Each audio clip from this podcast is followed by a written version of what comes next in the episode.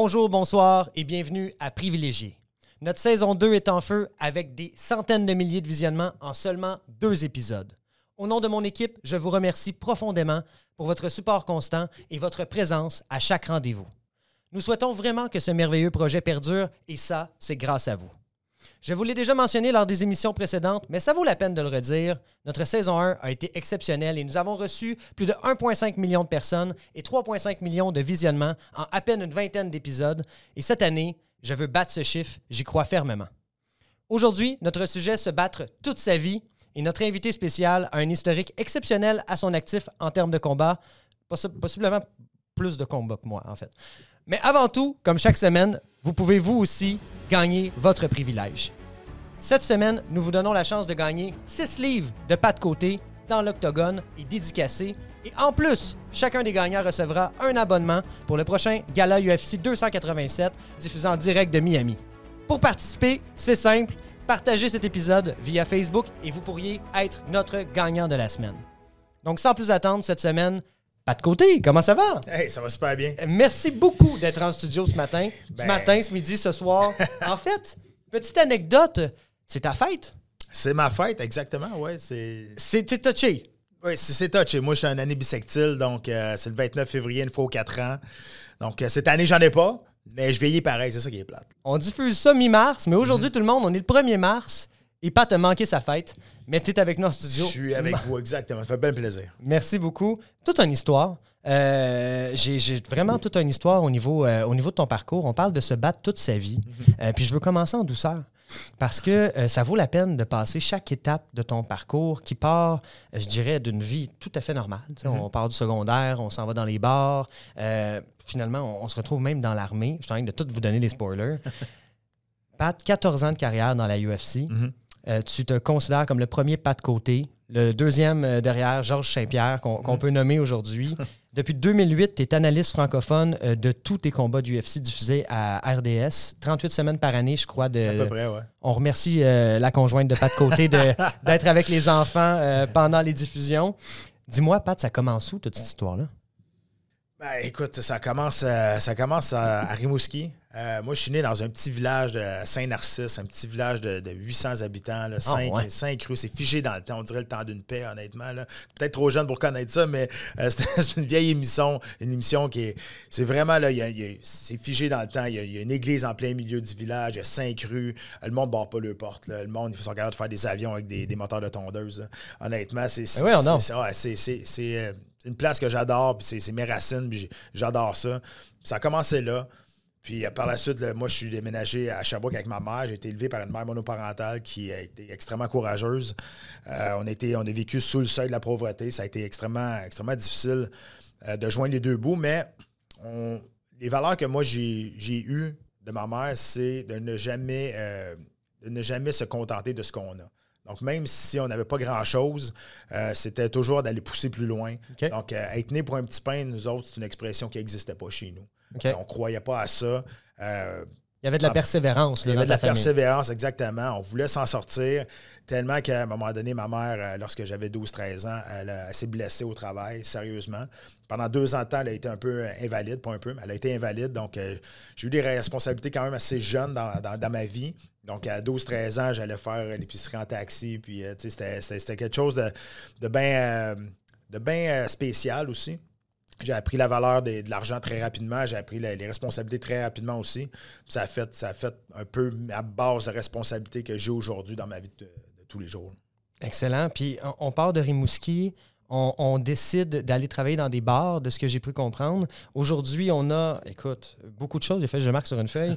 Tu as sorti un livre euh, sur ta vie et tes objectifs. On parle de persévérance. Tout est possible. Aujourd'hui, on a un deuxième livre dans l'Octogone. Qu'est-ce qu'on veut te transmettre comme message par rapport à ton parcours? Euh, J'imagine que tu considères, ben, en fait, on le sait très bien, tu t'es battu toute ta vie physiquement et euh, émotionnellement, on peut dire ça comme ça. Au, Absolument. ni- au niveau de, de- du mental, ça a un impact aussi. Qu'est-ce que tu as voulu transmettre dans ton livre Tout est possible si on se concentre sur celui-ci? Ben, le titre le dit. Euh, Ouais. Tout est possible, dépendamment que tu viens de n'importe quel euh, monde social, que tu aies des sous, que tu n'aies pas des sous, que je veux dire, ça, ça change absolument rien. Euh, je veux dire, quand tu crois à quelque chose, quand tu trouves une passion, je pense que tout est possible. C'est mes conférences que je donne, c'est basé justement sur ce livre-là. Ma, ma conférence s'appelle Tout est possible sur la motivation puis la résilience.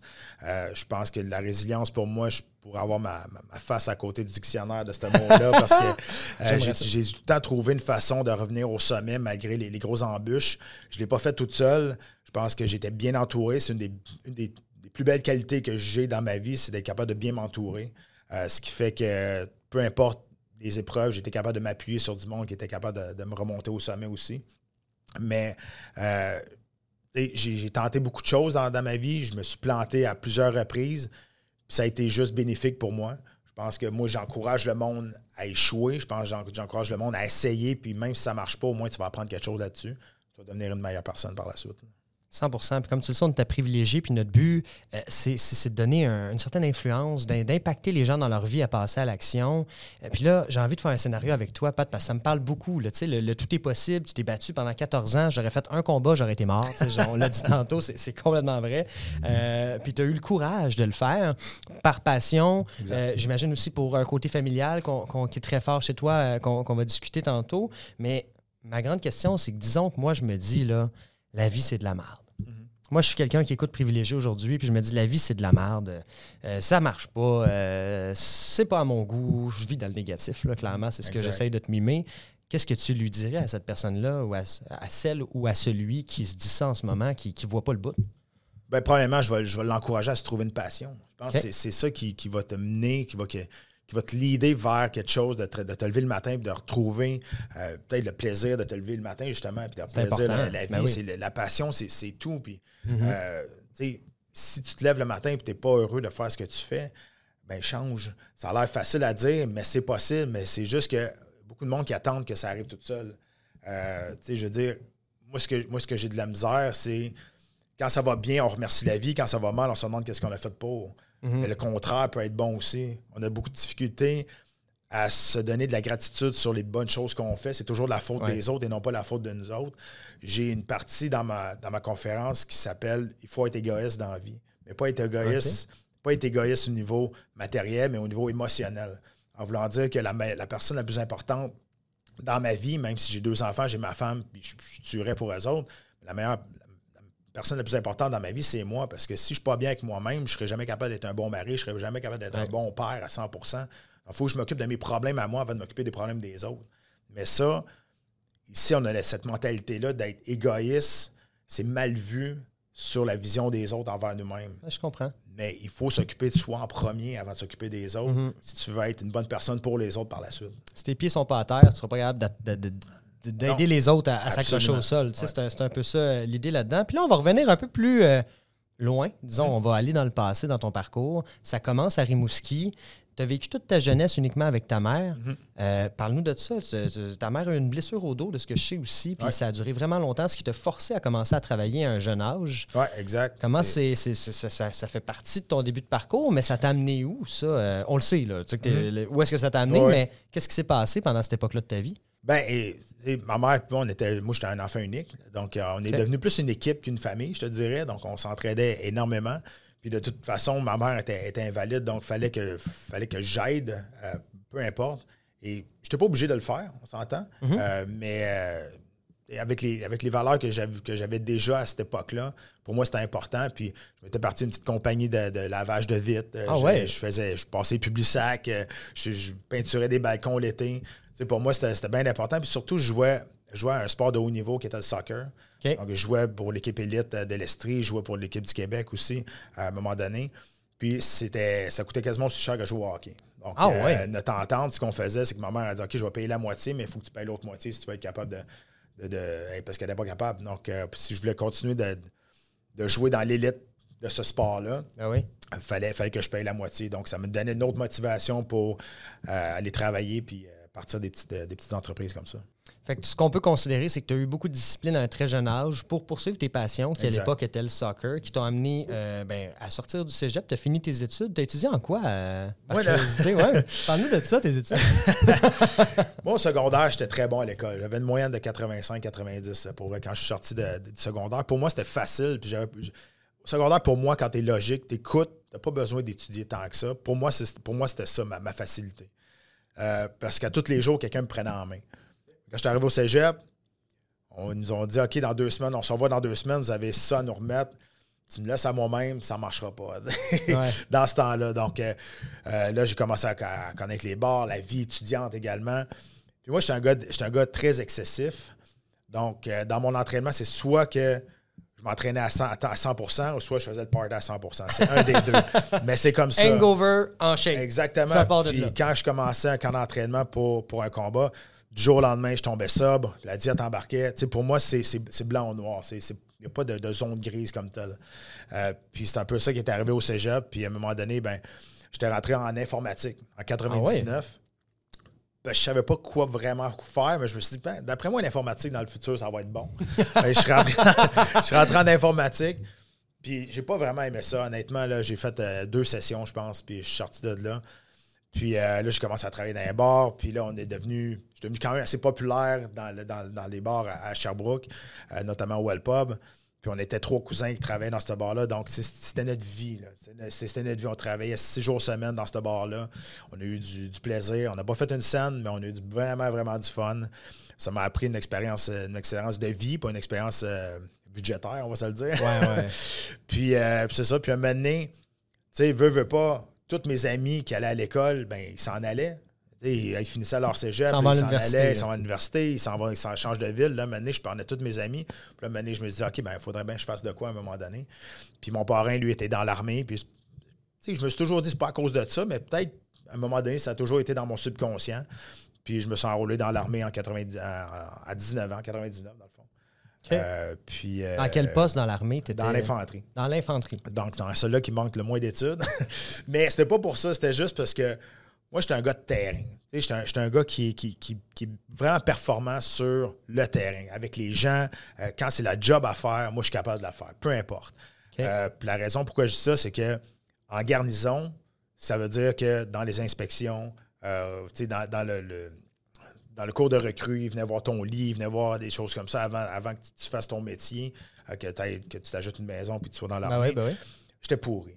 J'étais pas bon. Même si j'essayais euh, de laver mes- bien mes bas, de cirer mes bas, de, de- de me couper les cheveux à la bonne place, ça marchait pas. T'avais de la Mais- discipline, mais quand les autres te demandaient d'en avoir, ça marchait pas, de ce que j'entends. Ouais, ben, c'est parce que moi, la ma job, je la faisais. Puis pour moi, ce qui fait pas de logique dans la vie, puis là, le monde va dire, ouais, ça n'a pas de bon sens, t'es un petit peu niaiseux, Pat. Mais tu sais, la, la discipline de l'armée, j'avais bien de la misère avec ça. Ouais. Un peu la base de l'armée, la discipline. Mais la job Ben de oui. l'armée, je l'aimais. Tu sais, être fantassin, aller dans le bois. J'étais un des meilleurs soldats sur le terrain, mais en garnison, j'étais un des pires. OK. Fait que c'est une roue qui tournait comme ça. Puis souvent, je me suis sauvé de, de- de mesures disciplinaires parce que je faisais la job comme on me demandait comme fantassin et moins comme en garnison, comme en, en inspection, des choses comme ça. OK, excellent. Ben, je suis vraiment surpris. On part de loin, là. On part vraiment de loin. Puis moi, ma prochaine question, c'est qu'on va tomber dans un- une très grande portion de ta vie qui a été évidemment les arts martiaux euh, mixtes, qu'on appelle communément la UFC. Euh, évidemment, il n'y a pas juste ça. À quel âge tu as pris la décision de te diriger euh, dans les arts martiaux? Moi, quand j'étais dans l'armée, là, j'ai comment ben, plus jeune, je faisais du judo. OK? Puis après ça, j'ai arrêté ça pendant un petit bout. Après ça, dans l'armée, j'ai commencé à boxer. Puis la boxe, j'ai vraiment acquis ça vraiment facilement, la boxe. Puis toute la- ma génération, on a tout appris à aimer ce sport-là en regardant des vidéocassettes de UFC 1, 2, 3 qui étaient un bain de sang, qui étaient vraiment sauvages. Il n'y avait pas de règlement. jamais écouté ça. Non, mais il n'y avait pas de règlement. C'était, mais tu sais, ça commence, fallait que ça commence à quelque part. Ouais. Donc, c'était vraiment du, du- On appelait ça du combat extrême pour une raison. C'était pas des arts martiaux mix aujourd'hui qu'on a trouvé un nom pour ce sport-là. Puis, euh, puis veux, veux pas, tu sais, en étant, en étant un, un gars de terrain, en étant un gars d'action, ça m'avait toujours attiré. Puis il y avait une organisation qui était au Québec dans le temps. Puis j'avais, j'avais juste, j'avais fait mes démarches moi-même pour avoir un combat. Mon premier combat amateur, je l'ai je l'ai perdu, je me suis fait donner une raclée, mais je suis tombé en amour avec ce sport-là pareil. La passion est devenue, à partir de là, vraiment un objectif de vivre de ce sport-là. Puis on s'entend qu'en 2000, 2002, 2003, 2004, le pourcentage de vivre de ce sport-là d'un Canadien français, un Québécois était très minime, voire impossible. C'était nouveau, là, mais nous, en, eh position, aujourd'hui, la UFC est hyper connue. On se retrouve entre amis pour le Super Bowl, la UFC, tous les, événements sportifs, le hockey aussi en fait partie. Mais à l'époque, la UFC était mal perçue, à ma connaissance, ou du moins était moins bien encadré. Est-ce que je me ben, trompe? Je te dirais que c'était beaucoup plus underground. C'était moins, très moins connu. Il y avait beaucoup moins d'événements également. Euh, à partir de 2005, vraiment, l'UFC est parti en flèche, ça n'a jamais arrêté.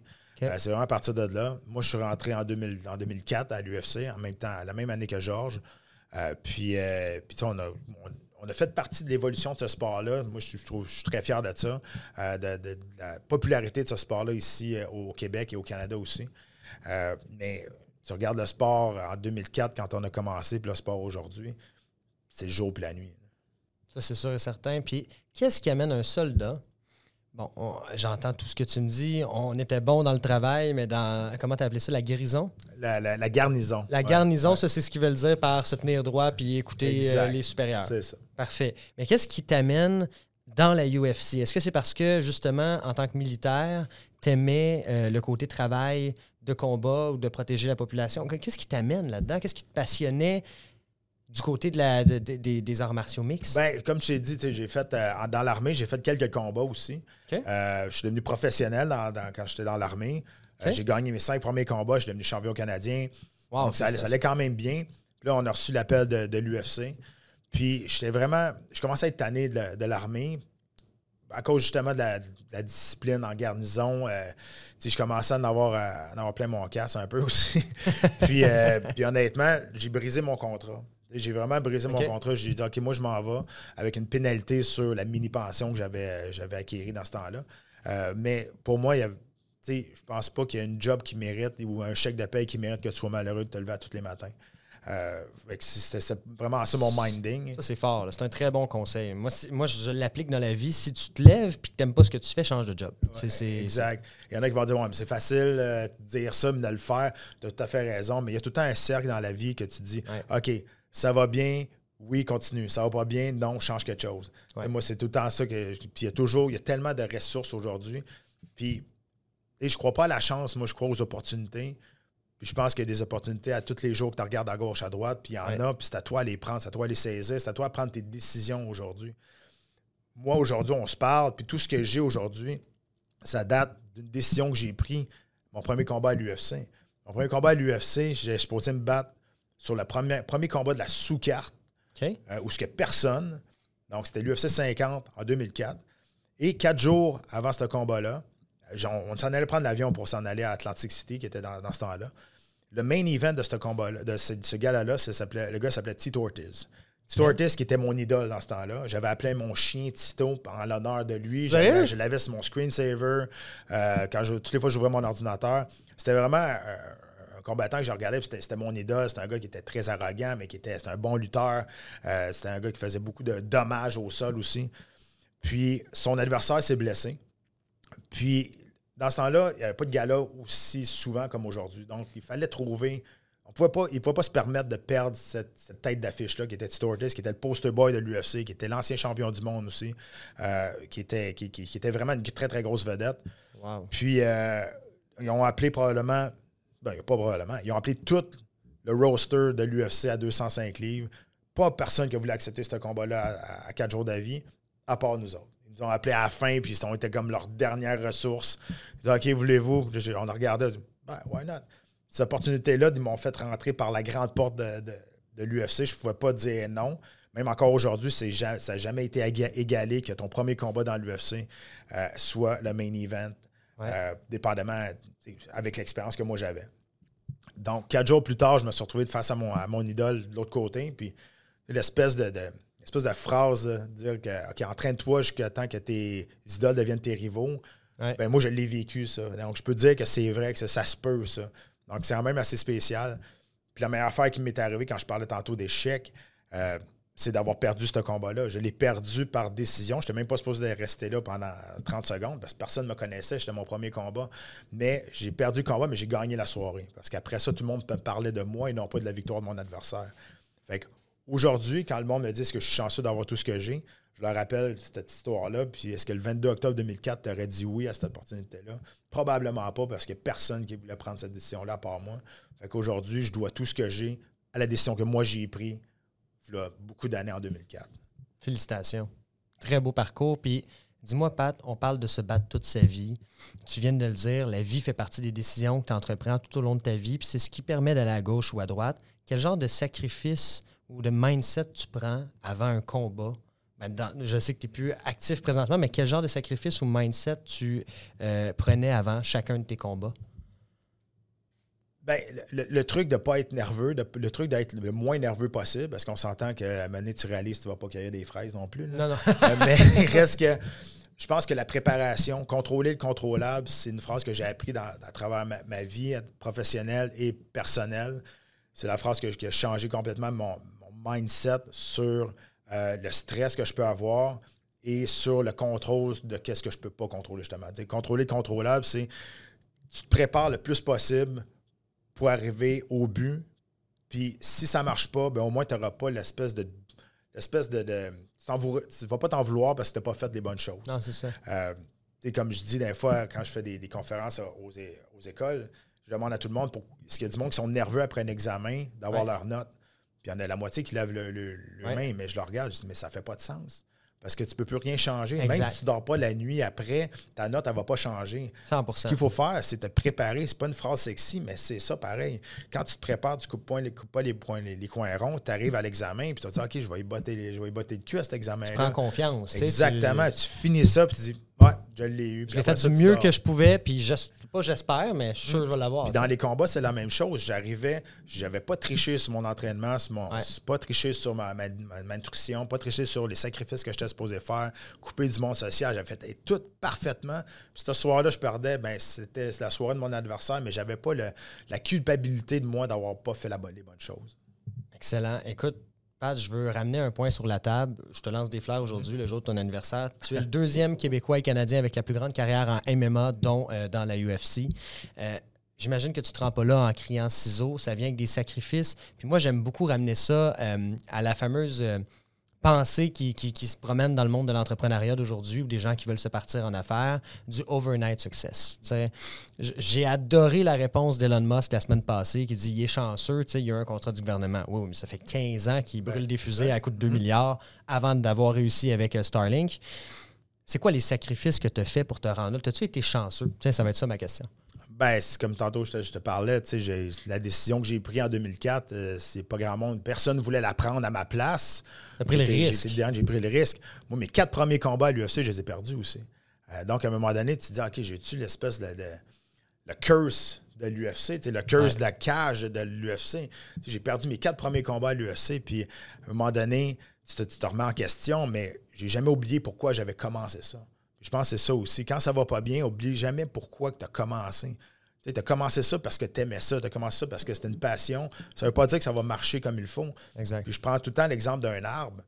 L'arbre, tu peux passer dans le milieu pour aller au sommet, puis ça va aller bien vite. Mais tu peux prendre toutes les branches autour, ça va être plus long, mais tu vas te rendre au sommet pareil. Moi, c'est ça qui est arrivé. Mon plan A à moi était de me battre au championnat du monde de l'UFC. C'est arrivé en 2008. Ça aurait pu arriver en 2006 si j'avais gagné un, combat de plus. C'était ça le, ça le prix de cette victoire-là, c'était avoir un combat de championnat du monde. Je l'ai perdu. J'aurais pu juste arrêter puis arrêter d'y croire, mais j'ai continué à y croire. Puis j'ai comme une espèce de. Comment je peux dire ça? J'ai comme une espèce de, d'aversion envers un plan B. Je ne crois pas vraiment au plan B. Je crois au plan A avec beaucoup de, beaucoup de détours, beaucoup de branches. Mais quand tu as un plan B, tu te donnes l'option du plan A de l'échouer. Ça devient une béquille. Puis si j'avais si j'avais eu juste un j'avais eu un plan B après mes quatre premiers combats au UFC que j'ai perdu, j'aurais pas continué. Après la défaite que j'ai eue en 2006 qui m'a amené à un combat de championnat du monde, j'aurais pas continué. quand j'ai commencé ça, je voulais me battre au championnat du monde. J'ai jamais perdu cet objectif-là. Puis finalement, en 2008, ben, c'est arrivé. Félicitations. Sincèrement. Et je nous ai préparé un petit jeu aujourd'hui. J'aime ça, euh, twister l'événement. J'aimerais te poser cinq questions à rafale Parfait. avec des réponses qui euh, vont, vont nous permettre de comprendre un peu euh, ton cheminement puis ta pensée derrière Mhm. certaines étapes de ta vie. La première étape pour ton premier combat que tu as perdu contre euh, Tito Ortiz. Quand tu as accepté la- la- le, le combat à quatre jours de préavis, sans préparation, j'ose imaginer, je ne te l'ai pas demandé, mais j'imagine que tu étais préparé, tu t'entraînais, mais tu n'avais pas la préparation pour ce combat-là. Quand tu es arrivé dans le ring, en une phrase, c'est quoi que tu t'es dit? Euh, je me suis moi, je croyais vraiment que j'étais capable de gagner. Ah ouais? Euh, honnêtement, c'est sûr que. Est-ce que. L'important, c'est pas ce que le monde pense autour, c'est qu'est-ce que toi, tu penses. Donc, tout le monde pensait que j'allais me faire dé- démolir en 30 secondes. Et moi, j'étais là pour une raison. Puis je me suis dit, si je suis là avec lui, c'est parce que je mérite d'être là. Tu comprends? Puis j'ai regardé l'autre bord. Je me suis dit, écoute, c'est pas moi qui ai la pression, c'est lui. là. Je suis même pas supposé d'être là, là. Donc, j'ai utilisé cette espèce de liberté de pression que j'avais pas sur les épaules pour, Ah ouais. pour y aller. Puis il n'y avait pas d'attente envers moi non plus. Donc, c'était vraiment plus facile pour moi juste d'y aller. Puis c'est pour ça que j'ai- fait trois rounds. J'ai perdu les trois rounds, mais peu importe, le résultat n'est pas important dans cette histoire-là. Euh, ce qui est important, c'est que je suis allé, puis à cause de ce combat-là, même 15 ans après, à mon dernier combat à l'UFC, il parlait encore de, de mon début de ce premier combat-là. premier combat-là. Qui t'a permis de rentrer dans l'industrie puis de prouver euh, qui t'étais puis Mhm. jusqu'où tu voulais aller directement. Ma prochaine question, c'est euh, violence ou thérapie? Et là, je vais, tu peux me rattraper sur mes mots, OK? Mais c'est Ah, important parce que euh, je, vais, je vais te donner un peu de contexte. euh, Pourquoi je sors ces deux mots-là? La UFC, euh, la MMA sont des sports de combat. Euh, Il y en a qui vont voir ça comme de la violence Mhm. un peu, pas primale, mais tu sais, c'est comment je peux Je dire ça? C'est un, Ouais. c'est un sport... c'est un, sport comme un autre, mais selon toi, tu associes les arts martiaux, pas les arts martiaux, mais la MMA précisément et la UFC à de la violence ou à une certaine forme de thérapie? Ou à aucun des deux? Je pense que la violence, où ce que tu vois la, la violence, ça t'appartient. Ça, ça appartient à, à- à chacun. Moi, personnellement, je trouve ça bien plus violent, un cross-check au hockey dans la bande de dos. C'est solide. Je, trouve ça, ça, je trouve ça bien plus violent que deux personnes entraînées, volontaires, qui sont là, qui savent ce qu'ils font, sous des règlements qui sont vraiment bien appliqués, une régie qui supporte ça, qui chapeaute ça, qui plafonne ça. Je trouve c'est un sport de contact. C'est pas fait pour tout le monde. C'est correct. C'est un peu pour cette raison-là que j'ai écrit mon deuxième livre dans l'Octogone. Pour. Pas pour. C'est pas un mot, là, j'allais dire déviolence. Déviolencer. Déviolencer. Exact, déviolence. c'est pas On invente des mots aujourd'hui. Exact. Déviolentise. Mais juste pour. Tu as le droit de pas aimer ça. C'est correct. Mais moi, ce que je veux, c'est que le monde respecte les athlètes qui font ça. Parce qu'aujourd'hui, Ouais.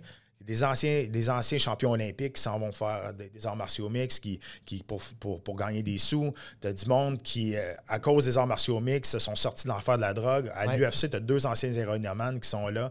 Puis à cause du sport des arts martiaux mixtes, des- juste des arts martiaux, ben, ils se sont sortis de là. Ils ont trouvé quelque chose d'autre à s'accrocher.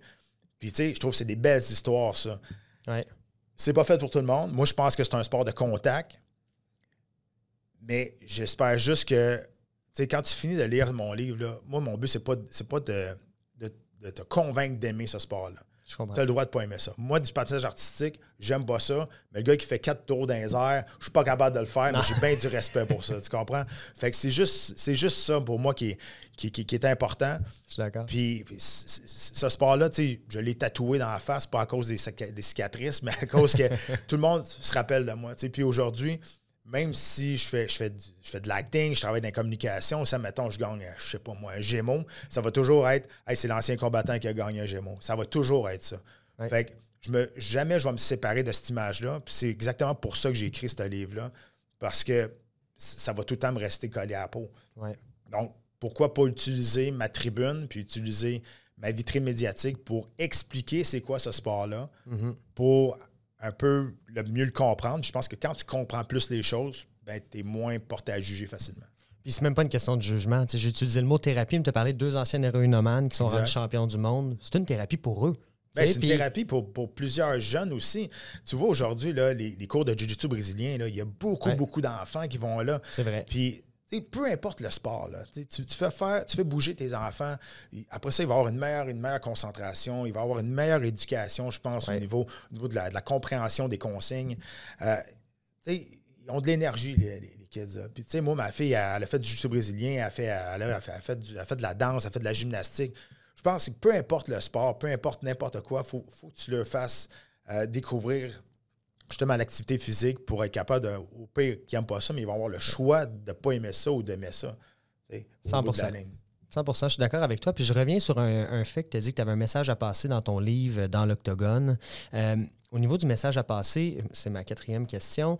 Je, me demandais, bon, en ce moment, on voit partout euh, ton collaborateur, Georges Saint-Pierre, ton, ton, collègue, on va dire ça comme ça, euh, qu'on connaît tous, Georges Saint-Pierre. Ton ami, je peux l'appeler de même, je ne sais pas, mais ah peu importe. Donc, Georges Saint-Pierre, présentement, est partout dans les médias avec Bet99 donc message, cette fameuse euh, uh-huh. compagnie, euh, on ne sait pas trop où, mais en tout cas, euh, tu peux faire des paris en ligne. Mm-hmm. Donc, pour ceux qui ne connaissent pas ça, c'est une sorte de casino en ligne qui est, qui, est, légal. peu importe, mm-hmm. pas au Québec, mais vous regarderez, vous regarderez les documentaires là-dessus.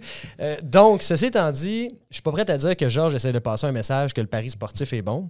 Mais ah, je pense pas du tout. Mais ma question, c'est pourquoi tu n'es pas T'es pas la tête d'affiche de Bet99 ou de, Parce que ben, je suis pas Georges Saint-Pierre. il y a toujours une renommée qui va, qui va avec ça. Puis, tu sais, Georges, c'est un ami. Georges, pour moi, c'est le meilleur athlète qui a jamais existé dans ce sport-là. J'ai un très grand euh, respect envers Georges, l'athlète, honnêtement. Puis, il a, amené le sport à un autre niveau. Aujourd'hui, on, a les, on a les tests en ditopage qui sont vraiment à la fine pointe à cause de lui. Ça a été son cheval de bataille pendant très, très longtemps. Puis, tu sais, c'est drôle, tu me, tu me parles de ça parce que souvent, ça fait j'en parle aussi dans ma conférence. Souvent, on me demande si j'ai été euh, fâché d'avoir été dans l'ombre de Georges toute ma carrière. C'est la réalité, mais avec raison, Georges. Je veux dire, c'est comme Superman, on s'entend. là. Il était devenu champion du monde, il a défendu son titre neuf, fois, je pense. C'est quelque chose d'extraordinaire qu'il a fait. Mais moi, sais, j'ai jamais fait ça pour être un deuxième Georges Saint-Pierre. J'ai fait ça pour être le premier Patrick Côté. Puis je pense que je l'ai fait comme il faut. Je pense que je l'ai établi justement. mon but que j'avais fait, c'est de devenir la meilleure personne, la meilleure athlète possible avec les mhm. capacités que moi j'avais. 100% Puis je trouve ça, c'est ça que je trouve déplorable souvent, c'est soit en business, soit à l'école. On va souvent dénigrer les autres pour se remonter à la place de garder la lumière sur nous autres, puis faire grossir notre entreprise, puis faire grossir notre personnalité. Mhm. À la place, quand on met notre lumière sur nous autres, on va splitter en deux pour bâcher un autre à côté, bâcher une entreprise pour se remonter avec nous autres. C'est un, peu, un peu la, maladie du politicien, ça. C'est ça que j'appelle. tu comprends? Fait que moi, c'est comme ça que j'ai décidé à un moment donné de, d'arrêter de partager la lumière avec les autres, puis juste de la garder sur moi, puis de, miser sur mes propres euh, mes, qualités à moi. Puis dans la vie, par rapport à tes objectifs personnels, bon, évidemment, la UFC, c'est un sport de, compétition. Tu joues contre quelqu'un d'autre, mais moi, je trouve que dans la vie, dans tes objectifs personnels, c'est toi contre toi. Tu sais, si, si ton objectif c'était ça, puis tu l'as battu, sois fier de toi. Regarde pas à côté pour te dire que l'autre est meilleur. Mais. Puis, tu as raison, puis tu sais, l'espèce de. C'est un peu cliché, là, à kid, quasiment cucu, là, en bon québécois, mais tu vas te regarder dans le miroir puis tu vas dire le, lui qui est à battre, c'est celui que tu regardes dans le miroir. 100 C'est ton plus grand adversaire, c'est lui que tu regardes dans le miroir, tu te regardes dans les yeux. Si tu es capable de te regarder dans les yeux dans le miroir, déjà, tu as accompli quelque chose de, très fort. Tu as tout à fait raison. Je suis 100% d'accord avec toi et on va aller dans le concept, en fait, dans la période de ta vie actuelle, depuis 2018, 2008, pardon. On est, euh, oui, c'est ça, 2008. 2008, tu es analyste francophone euh, pour tous les combats euh, de, diffusés à RDS présentement. On en a parlé. C'est un peu comme l'après-carrière pour mm. plusieurs sportifs, dont toi dans la UFC. Ma question, c'est que si une compagnie t'approcherait demain matin, parce que, bon, comment dire, comment dire, si une compagnie t'approchait pour associer ta notoriété à un produit, avant de rentrer dans ta, période de communication, quel produit choisirais-tu? Puis pour passer, quel message le ferais-tu? Au-delà de l'argent. Au-delà de l'argent, moi, j'ai été porte-parole pour, beaucoup de choses pour les, pour les enfants. Pour les, j'ai été porte-parole pour euh, euh, Tel Jeune, pour le Club des petits déjeuners du Québec, pour la Maison Le Fort, qui est des soins palliatifs pour, les jeunes aussi, qui, qui, est une maison extraordinaire, qui vivent que des dons. Et ça, c'est, c'est incroyable qu'il n'y ait, ait, pas plus de support pour à cette maison-là. Euh, ça vient de. Moi, ça me touche bien gros parce que nous, on a eu des paniers de Noël quand, quand j'étais jeune. On a eu de la difficulté, on, était, on vivait sur le, seuil de la pauvreté. Donc, aujourd'hui, que je suis aisé parce que j'ai travaillé pour, mais aujourd'hui, si je suis capable de redonner ce que, que j'ai aujourd'hui en sachant ce qu'eux, ils vivent, Donc, ça, je vais toujours lever la main, je vais toujours être volontaire pour aller aider les jeunes, aller aider les, jeunes à grandir puis à se sortir de là ou, seulement juste à se trouver une passion, être capable de, être capable de, grandir là-dedans. Donc, euh, n'importe quoi qui, euh, va toujours euh, se rapprocher de la, des, enfants puis d'évolution d'un enfant, ça va toujours être bien spécial pour moi. Si tu avais un nom à dire, là, il nous écoute, disons, aujourd'hui, puis on aimerait ça avoir le contrat, est-ce que tu as une idée d'une compagnie à, auquel tu aimerais t'associer pour ta carrière en communication avec ta notoriété? Pas vraiment. J'ai pas, pas personne à qui on dirait que je viens de gagner un combat et je veux caler quelqu'un. Mais, euh, non. mais non, tu sais, j'ai pas vraiment de, compagnie dans, ma tête. Il y a des compagnies que je ne m'associerai jamais parce que leur point de vue n'est pas, est pas d'accord avec moi. Euh, ça, c'est bien important pour moi. Puis moi, la, relation d'affaires que j'ai avec une compagnie est très importante. Euh, j'ai été commandité par une compagnie qui s'appelle Hayabusa pendant des années et des années. C'est une compagnie de linge, une compagnie de, de gants de boxe. Mm-hmm. Et quand j'ai eu mon plus gros pic de popularité, euh, il y a plein de compagnies qui venaient m'offrir plus d'argent pour un seul combat. Puis eux, ça faisait une dizaine d'années qu'ils me suivaient. Puis, dans ma tête, c'était pas logique d'accepter plus d'argent pour défaire une relation d'affaires que j'avais depuis des années. Puis que même quand j'ai été blessé pendant deux ans, ils m'ont jamais lâché. Ils m'ont toujours supporté. Moi, je trouve que c'est ça qui est le plus important, c'est quand tu bâtis des relations d'affaires, tu sais qu'ils vont être là quand ça va bien, mais tu sais qu'ils vont être là quand ça va mal. Des fois, c'est un one-shot deal. Tu, vois juste le big picture au présent. Après ça, ça ne marche plus. Donc, euh, c'est plus pour ça. moi, j'aime beaucoup, j'aime beaucoup bâtir des relations d'affaires. J'aime beaucoup que les deux soient gagnants là-dedans. Euh, c'est mon pitch de vente. À toutes les fois, je dis on va trouver une façon que les deux soient heureux là-dedans. Win-win. Puis on va retrouver la fameuse on va couper la poire en deux, puis tout le monde va être heureux. Moi, c'est important pour, pour moi, ça. Excellent. Depuis 2008, on en parlait tantôt, on te retrouve à tous les combats de UFC à RDS comme commentateur. Euh, ce qui est présentement euh, ton mandat euh, dans le monde des communications, deux livres commentateur télé. Qu'est-ce qui t'a amené à vouloir te convertir au milieu des communications? Ben, écoute, ça a été, ça a été quand même une opportunité qu'on m'a donnée au début, là, euh, écoute, j'ai commencé à TQS. Je ne sais même pas s'il y en a qui se rappellent de ça. Le mouton noir de la télé. Le mouton noir de la télé, exact. À TQS, pendant, puis on est resté là jusqu'à V.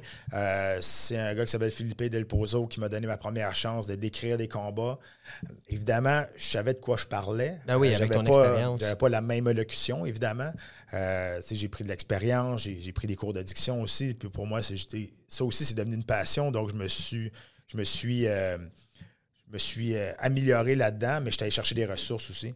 Euh, mais ça a toujours été quelque chose de, de bien le fun parce que je voulais partager la passion de mon sport avec plein de monde. Puis là, par la suite, ben, c'est devenu à gauche, à droite, j'ai eu des opportunités d'acting, j'ai eu des opportunités de faire des conférences. Puis là, à un moment donné, tout rentre en l'ordre comme un casse-tête.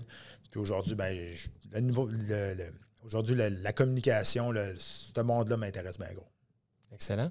Ben, je te souhaite énormément de succès dans les années à venir. Euh, Pat, sincèrement, très content. C'est déjà la fin. Déjà? Ça va vite, hein? Oui, non. Ça va très vite. On dirait que ça prend, euh, je sais pas, une eh minute, mais non. Mm. C'est déjà tout ce qu'on avait. J'ai une dernière question pour toi. Euh, tu t'es battu toute ta vie sur différentes formes, on peut le dire comme ça. Aujourd'hui, on peut considérer que tu as arrêté de te battre parce que tu es dans le monde des communications, tu es là pour, pour commenter puis passer le flambeau, j'imagine, au prochain, puis inspirer les jeunes et les gens qui sont passionnés du sport tu as toujours la pédale dans le fond. Ma grande question, c'est est-ce que tu peux me donner trois grandes inspirations que tu as eues dans ta vie qui t'ont permis de te rendre où tu es aujourd'hui et nous les partager pour ceux qui aimeraient euh, suivre ce cheminement-là? Bien, comme j'en ai parlé au début, ma mère a été extrêmement courageuse. Euh, je, la regarde aujourd'hui, puis je me suis beaucoup inspiré de elle, de ce qu'elle me, disait. Elle dit faut pas, tu n'acceptes jamais ton sort. C'est pas vrai que tu peux pas avoir quelque chose de mieux si tu le veux.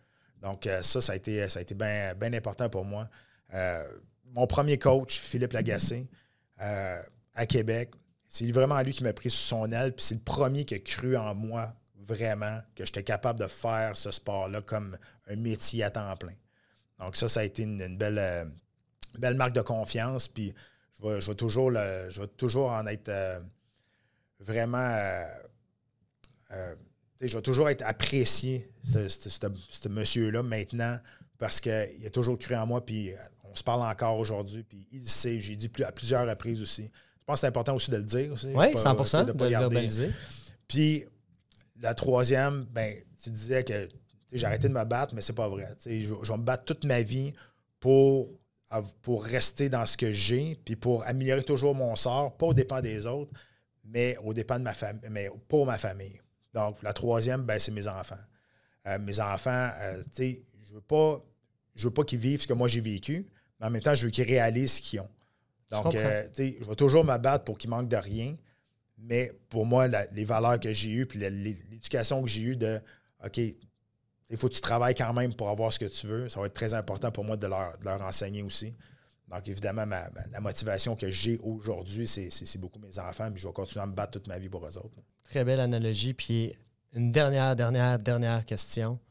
Qu'est-ce que tu conseillerais aux gens qui nous écoutent, qui ont l'impression de se battre, d'être essoufflés, de ne pas être capable d'avancer, alors que toi, je t'entends depuis tantôt, tu te bats, mais tu respires là-dedans, tu avances, tu nages, tu défonces des murs. Puis c'est une très belle phrase de finir en disant Je me bats pour mes enfants, je ferai la même chose.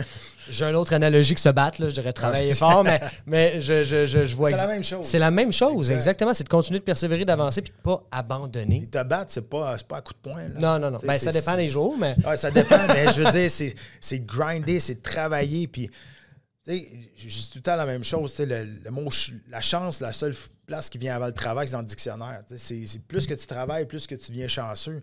Moi, les, le monde qui, qui sont le plus chanceux dans ma vie, c'est des travaillants, puis ils n'arrêtent pas. Puis, c'est pas un, sp- un speech de, preacher, j'essaie de, de dire, mais c'est ça pareil. Puis, Non, la vrai. vie, elle te doit rien. Tu sais, dans les fois, tu vas dire merci la vie, mais la vie peut te donner le cancer demain matin. Là. Ça, Donc, j'essaie tout le temps que ma journée de demain soit meilleure que celle d'aujourd'hui. Donc, je me lève à tous les, tous les jours. J'essaye, j'essaye.